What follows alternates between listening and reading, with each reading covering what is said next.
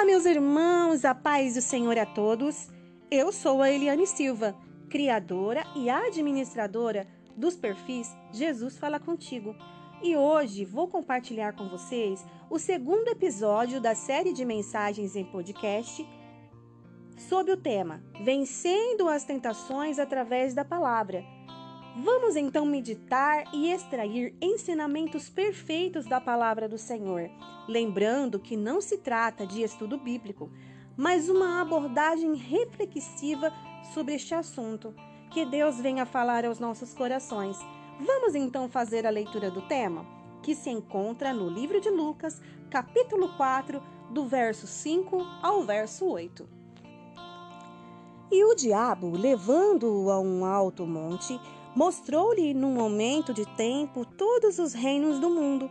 E disse-lhe o diabo: Dar-te-ei a ti todo este poder e a sua glória, porque a mim me foi entregue, e dou a quem eu quero. Portanto, se tu me adorares, tudo será teu. E Jesus respondendo, disse-lhe: Vai-te, Satanás, porque está escrito: Adorarás o Senhor teu Deus e só a ele servirás. Vemos nesses versículos que a investida maligna vem agora oferecer algo que a raça humana muito aprecia: o poder, a riqueza e a exaltação. O diabo usa como arma algo que lhe define muito bem: a arte de iludir e a enganar. Satanás sabia das promessas existentes sobre o Messias, o Filho de Deus, que viria para arrancar a humanidade de suas garras através de seu sofrimento e morte de cruz. Cristo, o Cordeiro perfeito, seria o sacrifício perfeito para expiar os pecados de toda a humanidade, concluindo assim o plano de salvação. E que, vencendo por seu sangue derramado, o mérito seria garantido quando Jesus voltasse à terra para reaver tudo que é seu e estabelecer o seu reino milenar. Seria então concluído o plano de restauração para o povo escolhido, Israel. Anunciado desde o tempo dos antigos profetas, Cristo seria o único a reinar soberano sobre os reinos da terra. Mas tudo isso só seria enfim conquistado se o plano de salvação fosse concluído, ou seja, sem sacrifício não haveria expiação. Cristo precisava passar pelo sofrimento e morte para garantir esta expiação eterna e todos os benefícios de restauração e restituição contidos nesse sacrifício. Satanás, sabendo disso, lançou a oferta de dar a Jesus todas essas coisas sem que ele precisasse morrer, sofrer pelos pecados da humanidade.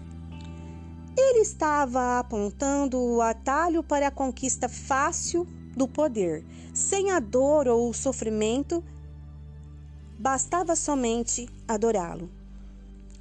Vamos agora conjecturar sobre esta palavra e trazer esse tema para os dias de hoje me lembrei aqui de famosos, políticos e pessoas, entre aspas, poderosas, que supostamente fizeram um pacto com o mal, entregando sua alma em troca de poder, fama, riquezas e aplausos.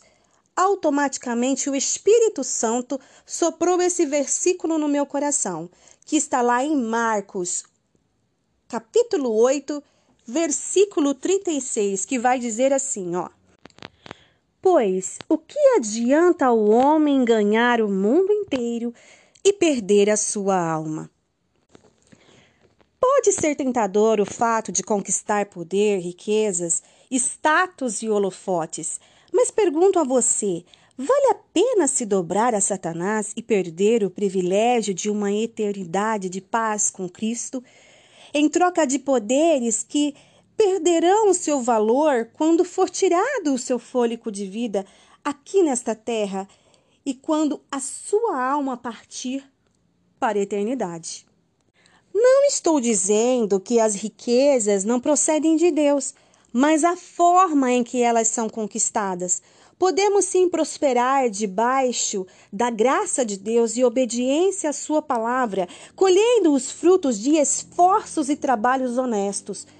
Mas, mesmo que ricos ou pobres, fartos ou necessitados, independente da situação, somente o Senhor nosso Deus é digno de receber toda a adoração. Somente diante dele devemos nos prostrar e adorar. Jesus não se curvou e, com uma palavra sábia, calou a voz do maligno. Ele citou um versículo de Deuteronômio, capítulo 6, verso 13, que diz assim: O Senhor teu Deus, o Senhor teu Deus temerás, e a ele servirás, e pelo seu nome jurará. Se Jesus tivesse aceito a proposta ilusória e enganadora do maligno, toda a humanidade estaria a caminho da perdição eterna. Jesus venceu mais esse teste porque estava espiritualmente conectado com o Pai e em concordância com todos os seus propósitos e alicerçado na palavra. Tudo nessa vida passa, poder, riquezas, famas ou qualquer tipo de promoção vaidosa que eleva o ego. Mas os tesouros celestiais são eternos. Não barganhe a sua salvação por valores e riquezas deste mundo. Não queira ganhar este mundo e todas as suas futilidades momentâneas e perder a sua eternidade com Cristo. Conclusão vale muito mais a pena ser um pequeno, cheio de Deus e a caminho do céu, do que ser, entre aspas, grande, cheio de riquezas terrenas, mas pobre espiritualmente, distante de Deus, por valorizar somente a matéria e fazer da matéria o seu Deus, e assim estar a caminho da perdição. Que Deus abençoe a sua vida. Logo, estaremos postando o próximo episódio, o episódio 3. Fiquem na paz do Senhor.